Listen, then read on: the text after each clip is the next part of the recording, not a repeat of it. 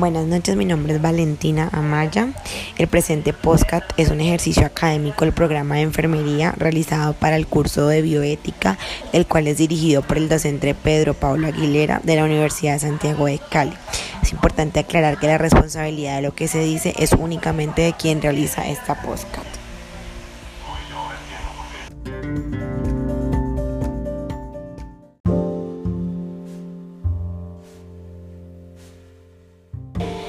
Bueno, para continuar vamos a leer punto a punto las preguntas que se le van a ejecutar a la profesional. Vamos a leer las cuatro preguntas. Una vez se terminen de leer de este mismo orden, la profesional le irá dando respuesta. Entonces, la primera pregunta es, ¿qué caso recuerda en el ejercicio profesional que nos ilustre una decisión bioética compleja? ¿Qué valores o principios estuvieron en juego en este caso? Número 3. ¿Fue una decisión individual o una decisión colectiva? Número 4. ¿Considera la bioética importante su información?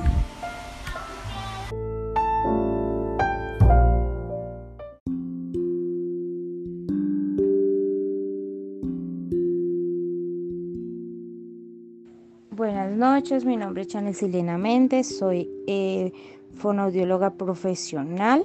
Actualmente trabajo en atención domiciliaria con pacientes eh, agudos, crónicos y en cuidados paliativos. Pues voy a responder tres, tres tipos de pregunta, la cual la primera dice, ¿qué caso recuerdo en mi ejercicio profesional que nos ilustre una decisión bioética compleja? Este, pues no debe tener más de tres minutos. Bueno, en cuanto a la primera, es un paciente de 78 años que la familia pues desiste de seguir recibiendo terapias de fonoaudiología porque ellos mencionan que es una pérdida de tiempo, pero la paciente pues si quiere continuar con este proceso, ya que eso le ayuda a una calidad de vida. La paciente había, había sido diagnosticada hace cuatro años eh, con demencia senil y eso no le permitía pues ser autónoma en sus decisiones. Como segunda pregunta, ¿qué valores o principios estuvieron en juego en este caso? Eh, se vio afectado el principio de autonomía y beneficencia, ya que se afectó el bienestar del ser humano en contra de su voluntad. Como tercera pregunta, ¿fue una decisión individual o colectiva? Fue una decisión colectiva, ya que es algo que se debe tomar desde el punto de vista del jefe de la empresa para poder decidir sobre las órdenes de la familia. Y última, considera que la bioética es importante en su formación. Despedida de tiempo total 10 minutos, no menos, no más. Usted solo tendrá que... Bueno, eh, considero que la bioética e, es importante en mi formación. Claro que sí, es muy importante porque los principios que protegen a los pacientes y también pues esto garantiza una estabilidad colectiva como profesional en salud. Feliz noche.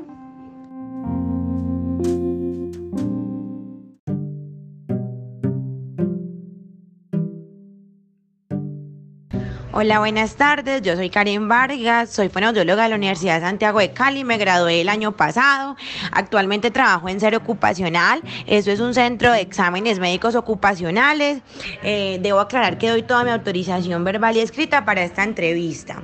Bueno, para dar cumplimiento a la respuesta 1, voy a contar un caso muy especial, que fue un caso de una niña de 17 años que no quería seguir tomando terapia porque ya estaba cansada. Era una niña de 17 años con parálisis cerebral leve y además se sentía impotente porque venía de toda su vida en un centro de terapias prácticamente. Ya estaba cansada de la situación. Eh, lo que pasaba muy particular con ella era que los padres pertenecían a un centro de rehabilitación muy importante aquí en la ciudad de Cali por lo tanto, la niña era prácticamente el conejillo de indias de todo tipo de terapia nueva que llegara al centro o algo que quisieran implementar nuevo al centro, como terapeuta, ocupacional o fono, lo que sea. La niña siempre era la primera en tomar esta terapia.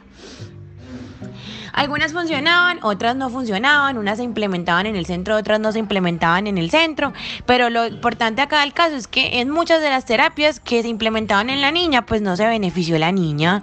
Todo lo que la niña estaba haciendo era sirviendo como parte para que pudieran retomar y además de eso pudieran tomar terapias en el centro y se beneficiara literalmente el centro y en este caso los papás que eran los principales beneficiarios de todo lo que recibiera el centro en ese momento. Bueno, todo esto fue muy incómodo como profesional porque yo era la terapeuta de ella del lenguaje y hacía terapia de habla y deglución. Lo más malo de todo era que era muy incómodo hacerle terapia a una niña que los 40 minutos de terapia estaba llorando, era muy incómodo.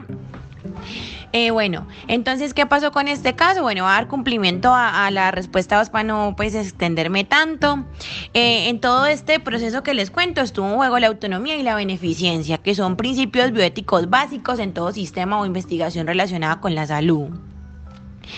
En relación a la pregunta 3 que me hizo acá la chica, eh, bueno, en conjunto con mi jefe se tomó la decisión. Lo que pasó fue que al final mi jefe me tuvo que retirar del caso. Este caso fue asignado a otra fonoaudióloga porque la niña pues no puede tomar decisiones por sí sola. Hay que tener en cuenta que es menor de edad. Adicional a eso tiene una alteración neurológica.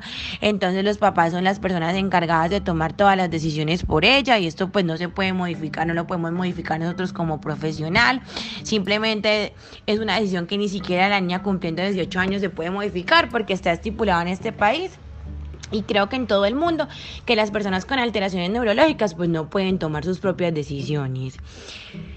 Eso por un lado. Bueno, para dar respuesta a la pregunta 4 ya por último y para despedirme pues es que la bioética es sumamente importante. ¿Por qué? Porque son principios básicos que debemos conocer y aplicar a lo largo de toda nuestra carrera profesional, ya sea fonoaudióloga, psicóloga, terapeuta, médico, lo que sea. Son principios básicos que nos ayudan a nosotros como profesional a ejercer de una manera adecuada y justa nuestra profesión.